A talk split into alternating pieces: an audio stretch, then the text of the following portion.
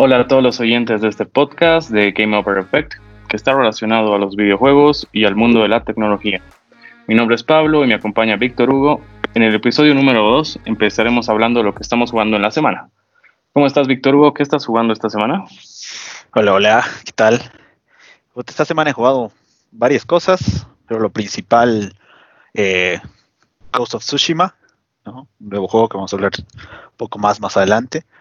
Eh, he estado jugando también Fórmula 1 2020 y es la segunda semana que vengo jugando con mi equipo creado. Es realmente muy buen juego, creo que el mejor Fórmula 1 de los últimos años. Y también, eh, mientras esperaba que termine de descargar Ghost of Tsushima, eh, estaba jugando Ghost Recon Wildlands, que ese juego ya tiene creo dos, tres años, ¿no? Pero realmente muy buen juego que puedes jugar por media hora, una hora, cualquier rato porque no necesitas ni siquiera acordarte cómo se juega, es súper transparente. Pero creo que en general eso es lo que estaba jugando esta semana. ¿Qué tal tú, Pablo? A ver, yo he empezado con Star Wars Jedi Fallen Order y justo después Ghost of Tsushima lo he estado jugando sin el estreno de la semana. Hablando de estrenos, los estrenos de, de este mes fueron Deadly Premonition en Nintendo Switch, Donkey Kong Country 3 para Nintendo Online, que se estrenó esta semana, eh, Paper Mario de, Origami King y el juego esperado por todos, Ghost of Tsushima, que está apuntando para ser juego del año. ¿Cuáles son tus primeras impresiones de, este juego? Eh, me pareció muy bueno, realmente. Ah, creo que la estética y todo el, ambiente artístico del juego es excelente. Eh, tengo ahí algunos algunos detalles, porque en general no soy muy fan de los juegos open world. Ah, creo que te rompen mucho la inmersión en la historia, particularmente. Pero, ya voy como, me imagino que ya estoy llegando como que a las 6, 8 horas quizás de juego eh, en estos dos días desde que desde su lanzamiento. Realmente me ha gustado mucho. Me, no me gusta el, combate. Creo que el combate, por lo menos al inicio del juego, lo siento muy, eh, desincronizado, por así decirlo. Um, pero ya a medida que va avanzando y vas ganando nuevos stances, como se llama en el juego, creo que agarra un poco más de ritmo. Realmente el, mundo y todo lo que han desarrollado súper detallado, a un mundo muy, muy bonito, podríamos decirlo así. Eh, pequeños detalles como los, dos pajaritos que te guían hacia un secreto, súper interesante. Estás atravesando hasta hacia otra misión y de repente aparecen esos pajaritos y siempre los termino siguiendo, e igual los, los lobos que te llevan a los templos. muchas particularidades realmente bien interesantes. Ah, hasta ahora me parece muy buen juego. le daría una muy buena puntuación si es que lo calificamos por puntos y, creo que podría nomás darle competencia a, a, otros juegos por el, por el juego, por el premio de juego del año. No sé, ¿a, tú qué, a ti qué te ha parecido? A ver, a mí eh, me gustó. Es un juego que, que no lo esperaba. Y me encantó muchas cosas del juego. Primero empecemos que ha sido realizado por los desarrolladores de Infamous. Y fueron, eh, hicieron este juego que trata de, de la batalla que hubo del, del Imperio Mongol en Japón en el año de 1274. Entonces, en este juego ves la cultura de los samuráis, la cultura de esa época. Algo que me ha gustado del juego es de que como en todos los juegos de mundo abierto siempre te ponen tu, mapa a un lado con un GPS y demás. No podías hacer esto en este juego porque obviamente no había tecnología en esa época. Y me encantó que hicieron eh, como un efecto de viento que te guía hacia tu camino. Tú apretas Start, ves el menú, quieres ir a algún lugar haces clic en la parte del mapa y una corriente de viento te lleva y te guía por ahí, que me parece impresionante y un genio. esos detallitos son, realmente, son muy creativos, realmente. alguien, alguien allá sentado en, el, estudio dijo, y si en vez de tener un, un, una, brújula, una brújula arriba en la parte de la pantalla, eh, te guiamos con, con ráfagas de viento. Claro. muy buena idea, sí, es, un buen detalle. es un buen detalle. Realmente, por eso decía, artísticamente el, el juego creo que, de hecho, de lejos yo creo que va a ganar cualquiera de los premios de en relación a, a, arte. También música, la música del juego está fabulosa. La mezcla de sonido también. Yo he estado jugando con mis con mis audífonos uh, de PlayStation, los que son con 3D audio, que ahorita no recuerdo qué modelos son.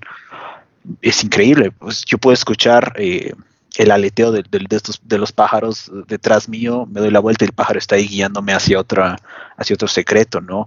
Eh, se puede escuchar igual eh, cuando pasa cerca de un árbol, como las hojas del árbol eh, vibran con el viento. El detalle de audio es espectacular también. Creo que han hecho un muy buen trabajo en general, ¿no? Ahora, la historia, por lo que en las pocas horas que voy, no es algo así muy, muy captivante. Ah, estoy esperando y que, termine de engancharme, pero en general el, juego está, está muy bien. A ver, tiene sus modos para jugar con audio japonés, con audio inglés, con audio en español, subtítulos, y tiene un modo blanco y negro, un modo Kurosawa, que lo han hecho en honor al director de cine japonés y por eso lo han hecho en ese estilo. Me parece un juego extremadamente violento, de sangre a, cada momento y tienes que eh, comparado con, con The Last of Us 2, ya creo que no es tan violento. Claro, pero es que este sí son personas, en el otro matas a, digamos que en zombies. El, pero en el, otro matas, en el otro matas más personas que zombies. Al final, ¿no? Ah, ah ya. Pero, pero sí, o sea, creo que el tema de la violencia eh, es, natural, creo, en los juegos. Muy pocos juegos son no incluyen violencia, pero creo que es un tema aparte. Las opciones puedes hacer de que, que quites la sangre, que ya no veas tanta sangre. Me parece un juego, eh, a mí me gustó, hay cosas que no me gustaron, por ejemplo, lo que exageran cuando caen hojas, cuando te enseñan a, cuando estás en el tutorial y te enseñan algunos movimientos, estás con tu sensei, o no sé cómo decirlo, y empiezan a caer hojas, una lluvia de hojas que se me ha parecido exagerado. Otra cosa que no me ha gustado es la cámara.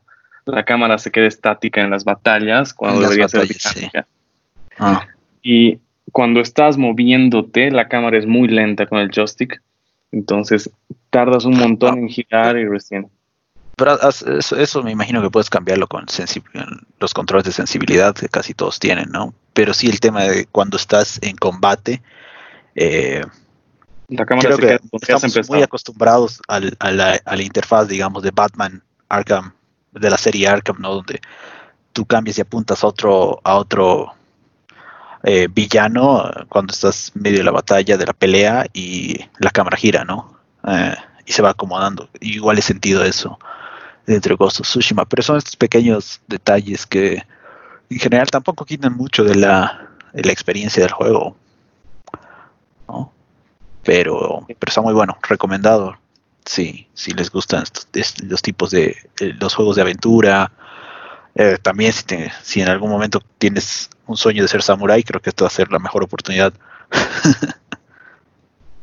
sí, cuando acabemos este juego vamos a hacer un podcast eh, de, review final del juego y queremos empezar primero con The Last of Us 2, luego continuar con Ghost of Tsushima y veremos qué juegos continúan en nuestro review. Eh, ¿Algún aporte más que quieras decir de este juego? Uh, no, no, creo que hemos hablado de lo, de lo primordial, por lo menos en un inicio, ¿no? Ok, pasemos al, al, al siguiente tema, que van a ser las especulaciones, rumores que hemos escuchado esta semana la primera es de Ubisoft, que sacó un post en Twitter donde mencionan que el 4K solo va a ser compatible con la serie X de Xbox y el Xbox One.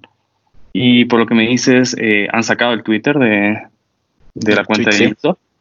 Sí, sí, sí. Eh, para los que no, no están al tanto, Ubisoft eh, publicó un mensaje en Twitter que decía que Far Cry 5 iba a estar disponible en 4K solamente en Xbox Series X y en Xbox One X, ¿no? Eh, dejando de lado el PlayStation 5. Eh, después de eso, obviamente lo borraron, como muchas cosas que pasan en Twitter. pero todo lo que se ha publicado en Internet alguna vez siempre está en Internet. Eh, esto ha generado bastante rumores adicionales, por así decirlo, en relación a la capacidad de poder que tenga el PlayStation 5, ¿no? Um, creo que es muy pronto como para llegar a conclusiones. No creo realmente que sea tan cortante la, diferencia, um, aunque si lo comparamos con la situación inicial en el 2003-2014, después del lanzamiento del Play 4 y del Xbox One, eh, PlayStation 4 llegaba a, creo que llegaba a 1080 en la gran mayoría de los juegos, eh, que eran multiplataforma, y algunos juegos, los mismos juegos en Xbox One, llegaban solo hasta 900p, ¿no? Entonces había si hay una, variación en la, calidad de la imagen con, esta, con la actual ah, generación de consolas. Entonces, posible siempre que la siguiente generación tenga una, diferencia similar, ¿no? Quizás no llegue a 4K por completo, pero se quede como que eh, a 7 octavos de ser 4K. Pero, de todas maneras, siempre digo, si a menos que tengas una TV 4K, realmente no vas a ver la diferencia y creo que no muchas personas tienen una TV 4K ahora en día. Y es un tema muy particular dependiendo del tamaño de tu, de tu televisor, eh, de la distancia en la que te sientas del televisor, etcétera, etcétera, que, realmente van a definir tu experiencia en relación a la resolución del juego, ¿no? Creo que es más importante, y igual es una charla quizás para otro momento, eh, si es cuál es más importante, si es la resolución o, o los frames per second que tenga un juego, la tasa de refrescamiento del juego, ¿no? Yo creo que es preferible tener mejor tasa de refrescamiento que resolución, porque al final eso te da una experiencia más fluida. Pero habrá, habrá que esperar y ver cuando todos los detalles de las consolas sean publicados y las consolas salgan a la, a la venta y sabremos qué, qué pasa en realidad. Continuando el tema de Xbox, el día jueves va a haber un evento de Microsoft. ¿Qué es lo que crees que va a mostrar Microsoft esta vez? Esto es interesante, ¿no? Creo que eh, PlayStation ya ha mostrado por lo menos sus cartas iniciales en la, en la partida. Ah, creo que llevan, llevan de una u otra forma ventaja en la, en la competencia entre consolas. Y Xbox tiene que salir con todas las de las de ganar, ¿no? Poner todas, todas sus cartas sobre la mesa, ah, porque este va a ser el momento clave para eh, ganar cierta audiencia antes del lanzamiento de las consolas. ¿no? Yo creo que primero, eh, obviamente ya eso ya está confirmado, van a mostrar eh, Halo, el nuevo Halo, Halo Infinite. Supongo que habrá algo de gameplay, un tráiler de historia, alguna cosa así. Después, espero que los diferentes estudios que Xbox ha estado comprando en estos últimos años ya tengan algo por lo menos que mostrar tiene estudios eh, de muy buena calidad, muy, muy alto calibre, eh, pero creo que hasta ahora no hemos visto nada realmente salir de esos estudios eh, después de, las, de la compra de, o de la adquisición que Microsoft hizo. Entonces creo que por ahí va a ir también gran parte del contenido de la presentación. Y después no sé si anuncien la fecha de lanzamiento de la consola y el precio. Yo creo que acá hay una están jugando a ver quién, quién aguanta más, una competencia de quién aguanta más entre eh, Microsoft y Sony para anunciar los precios. Yo creo que es posible que Xbox salga adelante con eso, pero también creo que es posible que simplemente muestren los juegos y las características de la consola y esperen a ver qué, qué responde Sony, ¿no? No sé, ahí podemos pegarnos del, de la noticia de que que Sony anunció que iban a duplicar la producción de consolas para este fin de año, ¿no? Eh, si mal no recuerdo, me decías que eran de 5 millones a 10 millones. Sí, duplicaron eh, y ahora van a disponer de 10 millones hasta fin de año, justo para Navidad. Y se estima de que el Play 5 salga en noviembre antes de Black Friday. Pero obviamente no va a entrar a la promoción de Black Friday. No, claro, pero, pero sí, ¿no? En general, eh, si lo comparamos con el lanzamiento del Play 4, que igual fue, si mal no que fue 15 de noviembre, creo que fue, ¿no? O 13. Um, sí, así por dos semanas antes, dos semanas antes, una semana antes de, Black Friday, que es algo crítico, ¿no? Para, para ventas de, todo tipo, justamente por las fiestas. Em, pero ahí no sé, ¿tú, ¿tú qué crees? ¿Crees que Xbox anuncie el precio y la fecha de lanzamiento ahora? ¿O crees que van a esperar realmente a que PlayStation sea el que anuncie eso primero? A ver, había un, una entrevista en la que el CEO de Microsoft, de Xbox, mencionó de que va a ser más barato que Play 5. Entonces, por eso yo creo que van a esperar a que Sony dé su precio final y van a rebajar 50 dólares. Lo que yo creo es que sí van a mostrar la fecha y van a mostrar eh, sus juegos. Y eh, hay un rumor que salió hoy de que ya no están eh, vendiendo las membresías del Xbox Gold anuales, solo las mensuales. Entonces quizás saquen una nueva membresía eh, fusionada con el eh, Game Pass, el cual tenga el Game Pass y el Gold. Y yo creo que, lo, que eso van a anunciar este jueves. Sí, eso creo que es un buen punto. Uh, yo estaba pensando justo ayer al respecto y decía, primero la estrategia para que Xbox gane o por lo menos recupere algo de mercado es eh, tener un menor precio, ¿no? Si vemos otra vez la historia del Xbox One, eh, el Xbox One costaba 100 dólares más que el PlayStation 4 al, momento del lanzamiento y era simplemente porque incluía un Kinect que eh, no era muy, muy útil que digamos, ¿no? Ah, y eso, con eso empezaron realmente mal. Ah, así que el tema del precio es, es realmente crítico, creo para eso. Eh, claro, pero sí sería una buena estrategia esperar, ¿no? El Wii eh, no era la gran máquina en esa generación donde estaba el Play 3 y el Xbox. Y el Wii valía 200 dólares y pucha, acaparó todas las ventas navideñas. Claro, sin ser la gran máquina. También el, también el tema del Wii era que era una consola mucho más accesible y más familiar, ¿no? Eh, gran parte de su, de su mercado terminó siendo eh, familias que no querían que sus hijos, no sé, jueguen cosas muy violentas, ¿no? Y que no estén sentados frente al televisor, sino más bien que se puedan mover. Entonces el Wii realmente como que eh, atacaba un mercado bien particular y bueno, después de, todo el éxito y todas las cosas que tuvo, eh, terminó decayendo, ¿no? Pero, pero sí, o sea, el precio es crítico. Eh, de hecho, Sony ya en algún momento ha hecho eso. Si mal no recuerdo, bueno, pues, no estaba muy consciente en ese entonces, pero el 95, en el E3 de 1995, ah, Sega anunció el Sega Saturn, creo, antes que Sony eh, anunció el PlayStation, ¿no? Y Sega anunció el Saturn por 399 dólares. Y el presidente de Sony salió a la, a la conferencia de prensa, por así decirlo, y lo único que dijo fue 299. ¿no? 100 dólares menos que, la, que el precio de Saturn.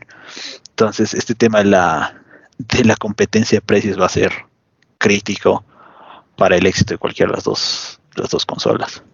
Pero verán, veremos, ¿no? Quizás Xbox sí vaya adelante y, anuncie precio y fecha de lanzamiento, lo que le deja a Sony eh, mucho campo para que ellos decidan cuánto quieren cobrar por la consola y cómo quieren lanzarla, incluso hasta la fecha de lanzamiento puede ser algo variable no sé si, si decides lanzar dos semanas antes tu consola, capaz que, capaz que te va mejor, ¿no? Además que en esas fechas que estamos uh, mencionando, mediados de noviembre, se vienen, se viene, si mal no recuerdo, sale Assassin's Creed Valhalla, sale también Cyberpunk 2077, se supone que igual entre octubre y noviembre debería salir el nuevo Call of Duty y seguramente alguno que otro juego, ¿no?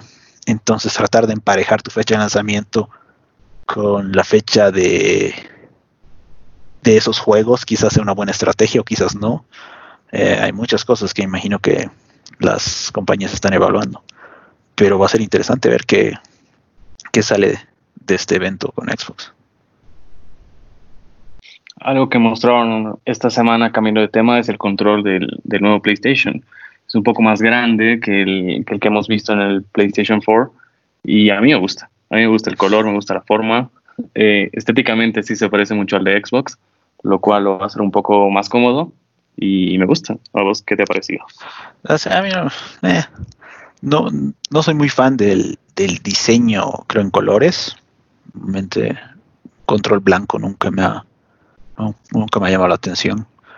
Eh, pero sí, se parece mucho más al control de Xbox. De hecho, creo yo que el control de Xbox es el, es el mejor control que existe.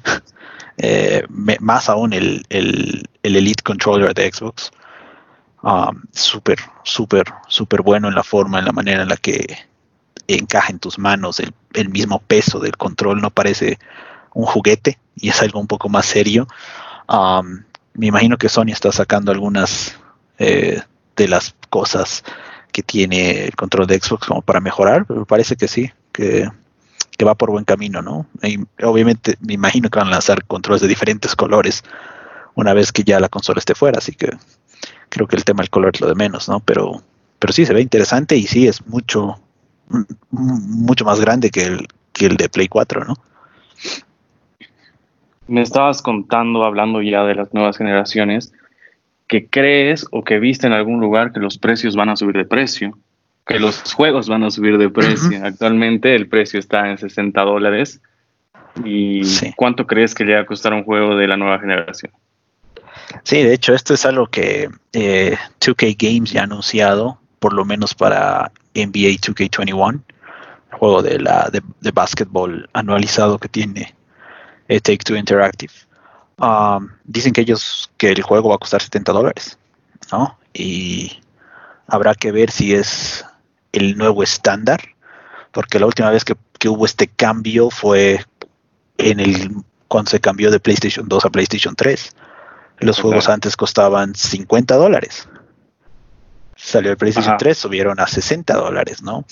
Y, y creo que es justo y necesario que suban los precios por varios factores, ¿no? Primero, simplemente inflación.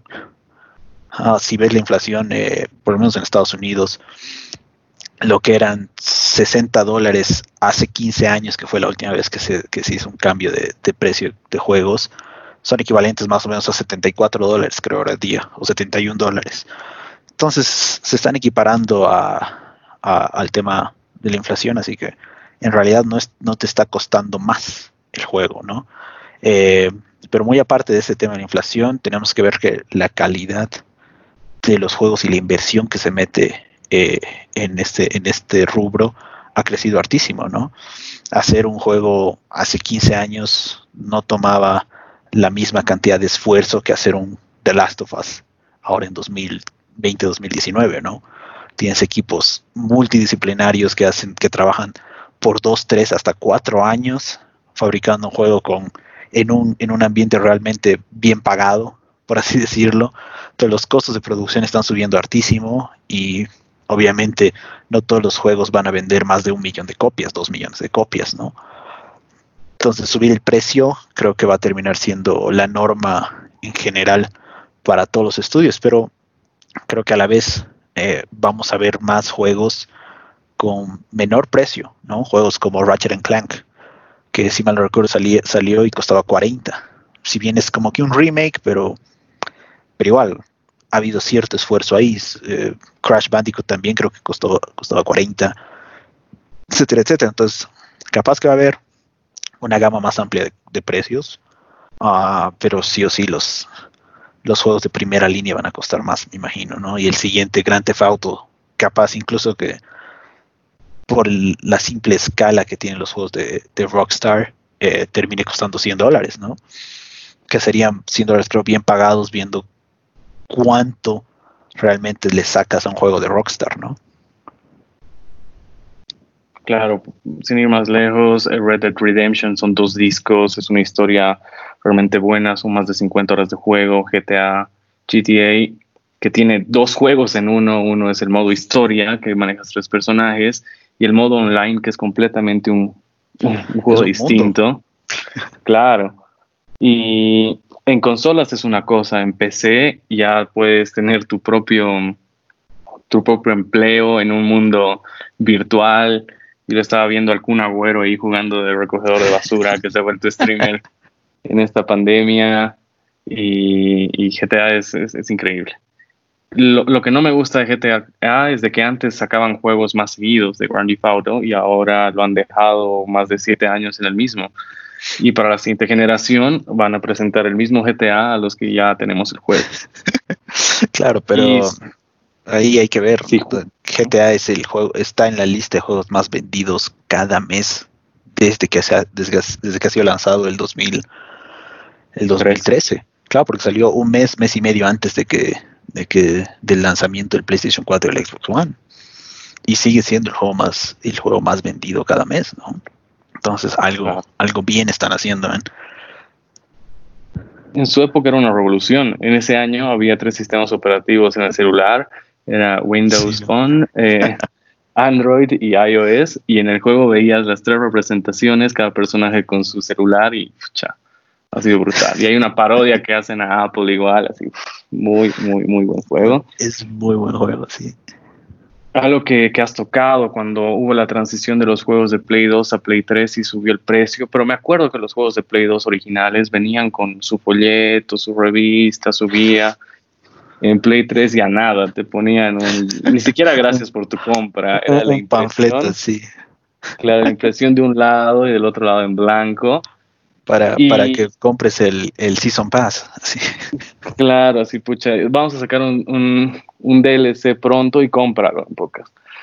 Y lo que yo quisiera es de que los juegos online, los digitales, sean más baratos, porque aunque sea 5 dólares, porque te estás ahorrando en, en distribución, te estás ahorrando en la persona que está en la que te atienda y demás. O sea, vas directo al grano. también, ¿no?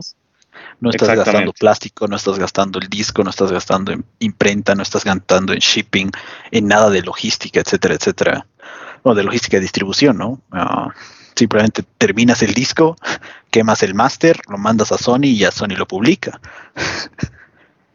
Claro, además de que te compras un juego físico, igual tienes que bajar el update. En cambio, si te compras el digital, directamente bajas la última versión. Igual tienes que instalarlo, eso es cierto. Al final, ahora en día no juegas del disco nunca. El disco solo funciona como por llave para abrir el, juego. Sí. Y esta generación ya se está quedando chica. Por ejemplo, Call of Duty pesa 200 gigas. No, pero yo, creo que ese es un problema de, que, de que los desarrolladores son demasiado ineptos como para comprimir bien sus, sus assets. Porque no me yo creo que no hay manera de que alguien en el equipo Call of Duty te argumente que la calidad de sus assets y sus imágenes es mejor que The Last of Us o que Red Dead Redemption 2. No tiene argumento como para que sea tan grande el juego. Hay un error que sigue habiendo en Call of Duty, es que tienes que tener 15 gigas de espacio disponible para instalar su update, que aunque sea, que su update que pese un giga. Si su update pesa un giga y no tienes 15 gigas disponibles, no te lo instala. Es un error que hasta ahorita no lo he corregido. No, en vez de... Me, das la razón. Es un problema técnico de, de los desarrolladores de Call of Duty. Sí, a ver, ¿qué, otra cosa, qué otro rumor o qué estás esperando para la siguiente generación? Ah, mira, honestamente. exclusivo? Mm, Spider-Man Miles Morales me llama la atención bastante. Eh, realmente me encantó el Spider-Man en PlayStation 4, igual platinado. pero creo que ahorita no hay, realmente no siento una verdadera razón para hacer el upgrade de consola. No hay un, no hay un killer app, por así decirlo. Eh, por lo menos en el futuro próximo, creo que el más cercano es Horizon 2, que de hecho no sale ni siquiera este año, sale el próximo año. Ah, en Xbox, Halo Infinite, eh, por lo que dice el jefe de Xbox, Phil Spencer, todos los juegos exclusivos por, el, por los próximos dos años, al menos van a seguir funcionando en Xbox One. Entonces, como que te quita la necesidad de actualizar de, consola, ¿no? Pues realmente no, no, termina de convencerme eh, la razón de ser de la consola. Obviamente, en cuanto salga, me la voy a comprar. Eh, ideal si pudiese comprarme las dos al mismo tiempo, pero es complicado. pero realmente no hay, no hay algo que, que ahorita vaya a cambiar mucho la experiencia del juego.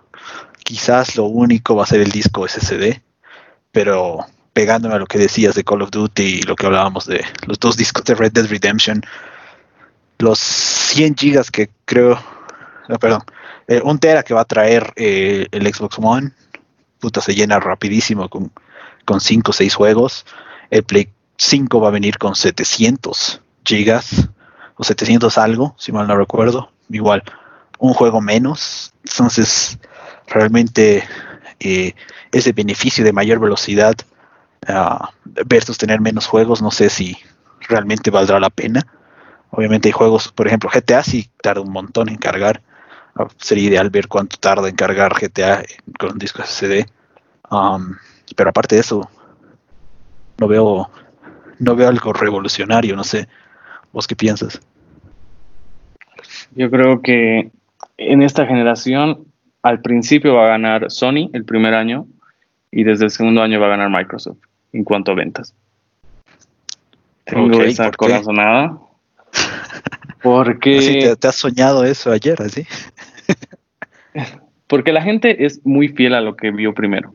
Entonces, mucha gente nació con el Play 1, por ende compró el Play 2, por ende compró el Play 3. Y el Play 4 también lo compró, pero el Play 5 yo creo que va a dudar por el tipo de arquitectura que tiene, el tamaño, la refrigeración y quizás por el Game Pass. Es algo que no tiene Sony ahorita y que Microsoft lo está llevando muy bien. Te compras un juego, digamos, en, en, PC y lo puedes jugar en Xbox o viceversa. Y es algo que no tiene Sony. Eh, y es, es por eso la refrigeración, los juegos, el Game Pass. Y yo creo que lo va a sacar más barato y eso también va a influir en, las ventas. Sí, eso es un, buen punto. Eh, cuando, cuando salió el Play 4, que me lo compré, eh, si mal no recuerdo, me compré Call of Duty Ghosts, que igual estaba disponible en Play 3. Creo que Watch Dogs, que igual estaba disponible en Play 3 Killzone, que sí era exclusivo, pero no era la gran cosa. Knack, que realmente fue divertido, pero un desastre, ¿no? Y FIFA, que igual está disponible en Play 3. Ah, entonces tenía cinco juegos en una nueva máquina, de los cuales creo que al final terminé jugando FIFA más que otra cosa, ¿no? Pero no era que necesitaba el Play 4 para jugar FIFA. Eh, en cambio, pegándome a lo que decías de Game Pass, si tu Xbox One eh, perdón, el Xbox Series X viene con por lo menos un mes, mejor aún tres meses de Game Pass incluido, de entrada es mejor, es mejor negocio, ¿no? Porque dices, ok, me estoy comprando una nueva consola y tengo una librería de que son casi 200 juegos listos para jugar en mi nueva consola. Versus el, el escenario en PlayStation 5 que si bien tiene en PlayStation Now, que de una u otra forma estás tratando de, competir con Game Pass no, no es algo que, Sony impulse mucho, no viene incluido en ningún, en ningún paquete, creo, de ahorita de PlayStation 4, en cambio. Si, no me equivoco, todos los Xbox One S o X ah, vienen con por lo menos un mes de Game Pass o 14 días de Game Pass. Sí, eso es. Digamos, vas a comprarte tu Play 5 y aparte un solo juego versus el Xbox que te vas a tener un mes gratis de 200 juegos a disposición. Claro. Creo que eso va a ser la diferencia. Y que todos los juegos, los first party de Xbox, de Xbox Studios, están disponibles en Game Pass desde la fecha de lanzamiento. Entonces, si te compras un Xbox Series X, de una vas a poder jugar Halo. De una vas a poder jugar cualquier otro juego del estudio que, que salga en lanzamiento. En cambio, en PlayStation si sale Miles Morales con el PlayStation 5, Spider-Man Miles Morales, um, vas a tener que gastar 60 dólares más. claro. Eh, Por ejemplo, el God of War todavía no está en PlayStation Now. Spider-Man no está todavía en PlayStation Now. Cosa que, que, es todo lo contrario en Xbox. Ya lo pusieron, pero ya lo retiraron. O sea, es igual, es un tema de estrategia que, que Sony tiene, ¿no? Ah, recuerdo que Horizon lo publicaron creo que en octubre, diciembre del año pasado, pero iba a estar solamente disponible hasta abril. O sea, si es un juego de, los estudios de, Sony o de PlayStation ah, y realmente no es que vas a vender muchas más copias dos, tres años después de que el juego ha salido a la venta, ¿por qué no lo pones simplemente en tu suscripción y listo? Claro. A ver, viendo otra noticia de juegos, este Pro Evolution no, no va a sacar una versión nueva, mejorada este año.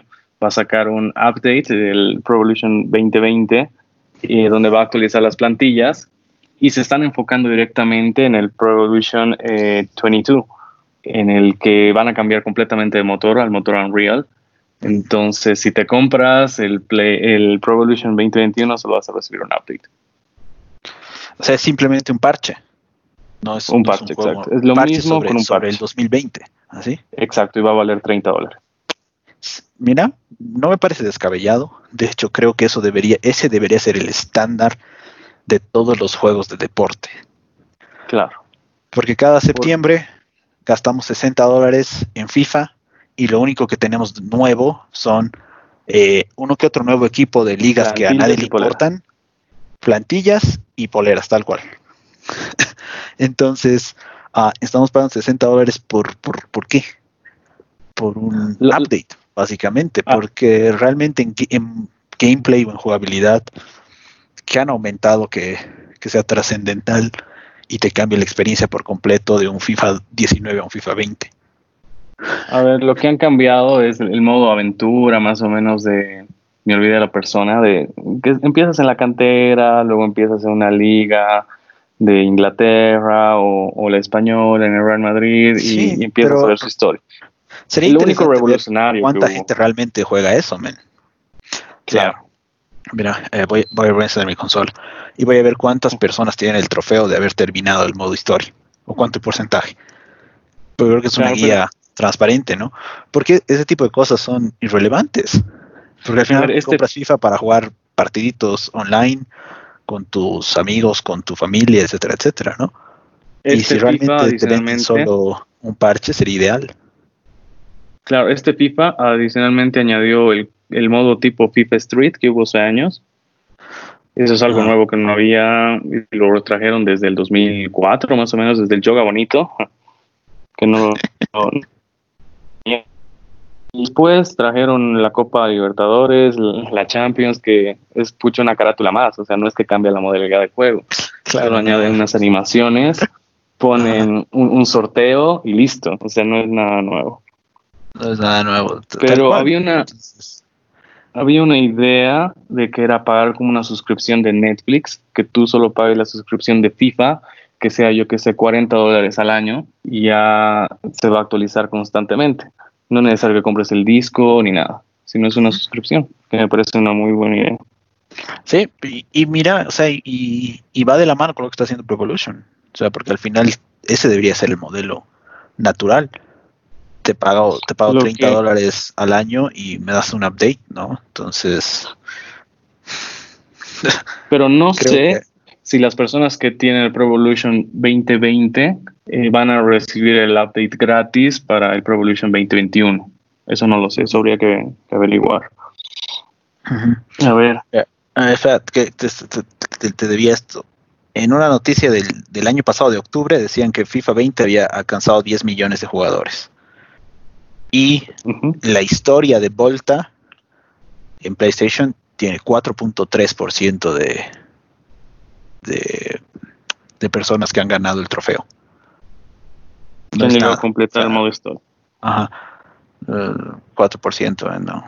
O sea, lo ves así, no es, no es, no es hiperativo que esto esté en el juego. La historia de Volta o la historia de Hunter. ¿No ve? Pasa lo mismo con Call of Duty, que el anterior Call of Duty no tenía modo historia porque todos jugaban el multiplayer y nadie le tiraba bola al modo aventura. no, pero, pero, no, o sea, no fue por eso, fue que, el, estudio no logró terminar la campaña. Y al final Activision tomó la decisión de, ok, bueno, mandalo, publicarlo como solo multiplayer y veremos qué pasa. Porque este año, el, Call of Duty de este año va a tener modo, modo historia single player, ¿no?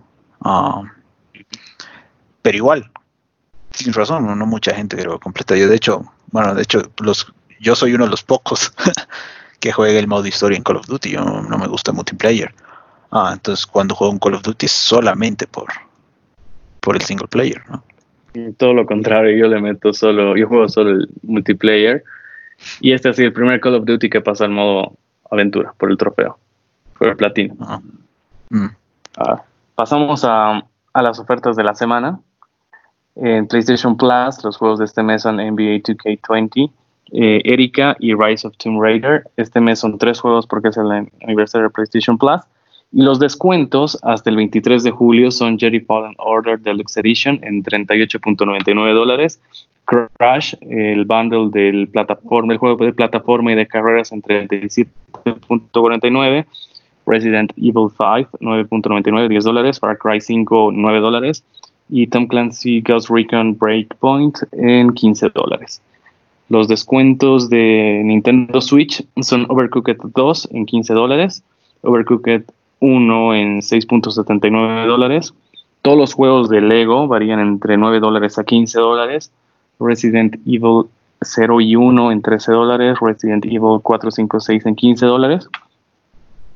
Eh, pasamos a Xbox. Eh, los juegos del Xbox Gold son World Rally Championship y Dunk eh, Build, Beats, no sé, que los juegos son, eh, los descuentos de la semana son Red Dead Redemption en 45 dólares con Gold en 30, Control 45 dólares con Gold 30, Resident Evil 7 en 10 dólares, Resident Evil 0 en 5 dólares, Assassin's Creed Odyssey en 15 dólares, Far Cry 5 en 9 dólares y Tom Clancy Ghost eh, Recon Breakpoint en 15 dólares. Mm, Esos son los descuentos de la semana. Los estrenos, los repetimos, del mes son... De la semana también.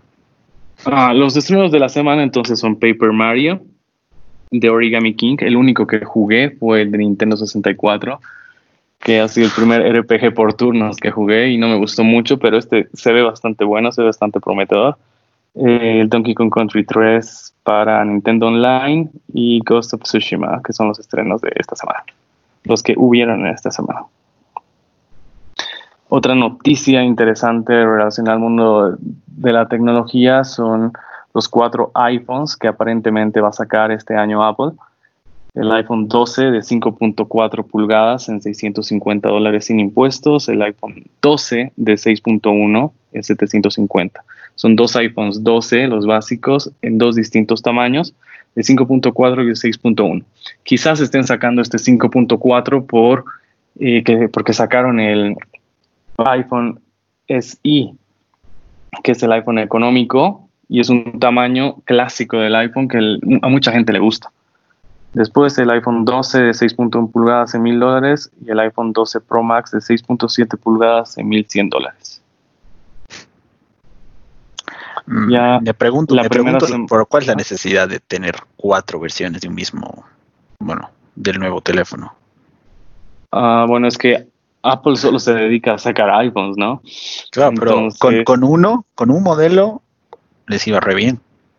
Con dos, les está yendo también re bien. Creo cuatro, tres, creo que ya es demasiado. terminas, terminas además terminas segmentando el quizás no, no a los consumidores, pero sí a tus desarrolladores, pero tus desarrolladores tienen que eh, de una u otra forma hacer que sus aplicaciones funcionen bien para cualquier tamaño de pantalla. Exactamente, es un eh, es un trabajo de más teléfono depende de eso. Sí. Obviamente igual lo van a hacer. A mí no me gustó cuando sacaron cuando sacaron el iPhone 8 y al mes sacaron el X. No me gustó para nada. Porque esperabas un mes, aumentaba 100 dólares y tenías, pucha, el mejor teléfono iPhone que ha sacado, digamos. No me parece que han hecho eso. Y sacar cuatro también ya me parece mucho. Deberían sacar, estaba bien con tres, pero el del medio es el, era el que menos se vendía. Y además era algo que no me parecía correcto porque el 12 básico tiene la segunda pantalla más grande. El teléfono intermedio tiene la pantalla chica y el Pro tiene la pantalla más grande, pero siendo Pro la capacidad era de 64. No puedes llamarle Pro un celular que tiene 64 GB de memoria interna. Es un grave error que de almacenamiento interno. Claro. Eh, es que también ese es un tema de balancear las cosas, ¿no? Si, al, si a tu dispositivo de, gama superior uh, le pones realmente todos los componentes de gama superior, va a terminar siendo mucho más caro, ¿no? Y bueno, aunque creo que para el caso de Apple el precio realmente es irrelevante, es más la pinta que otra cosa. Uh, darte el lujo de tener un iPhone. Por ejemplo, porque al final, mira, eh, ha, ido, ha ido aumentando el precio y no han perdido ventas. Eh, bueno, no han perdido un monto significativo de ventas, ¿no? En el primer trimestre del 2020, el teléfono más vendido en el mundo ha sido el iPhone 11, que es el más barato, el que vale 650 dólares. Y el sexto teléfono más vendido del mundo es el iPhone 11 Pro Max con 5 millones de, de, ventas. El iPhone 11 básico 18 millones. Le sigue el Redmi 8 con 8 millones, pero ya ha vendido 10 millones más Apple. Seguido del Redmi. Y el Redmi 8 debe, debe, costar la mitad de precio. Claro. Después le siguen dos, dos Samsung, el Samsung Galaxy A51 y el Samsung Galaxy A10S. Uno vendió 7 millones, el otro 6 millones. Y después le sigue el Redmi Note 8 Pro con 6 millones. Y finalmente, en sexto lugar, es el iPhone 11 Pro Max. A lo que me voy es de que la gente no va a comprar o no compra el iPhone 11 Pro. Uno, porque la pantalla es más chiquita y dos, solamente a 100 dólares tienes una pantalla mucho más grande y el mejor teléfono con tres cámaras. Entonces están matando a su propio producto. Ahora, sacar cuatro teléfonos, ¿a cuál vas a matar?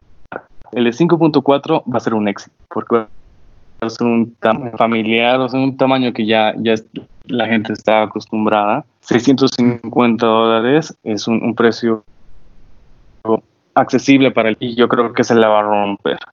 Yo creo que van a matar al iPhone 12 Pro por el tamaño de su pantalla y porque obviamente aumenta 100 dólares, que tampoco es tanto, y te, tienes el último teléfono. Y el 6.1 va a ser el, segundo peor en ventas. Yo creo que va a ser, los extremos son los que más van a vender. El más barato y el más caro. Claro, el más barato y el más caro. Mm. Es, un, es un buen análisis ese. Creo que sí. Y, capaz que esa sea la, la, la, estrategia al final, ¿no? Cubrir los dos segmentos de mercado, el, el, el top donde siempre han estado de una u otra forma y tratar de meterse al nuevo medio, ¿no? Porque al final el, top antes que era 600, ¿no? Y un teléfono medio terminaba en 300. Ahora ha subido, el top es 1000, en general 900, 1000 cuestan todos los, primeros de, los de gama alta, podríamos decir, y, y la gama media se quedaba en 500, 600. Entonces tratar de cubrir todo ese aspecto, que es algo que Apple no hacía antes, capaz que que por ahí va la, la estrategia, pero habrá que, habrá que ver cuándo es el anuncio de esto, en teoría. En, septiembre. Mm. Septiembre y la venta empieza en octubre.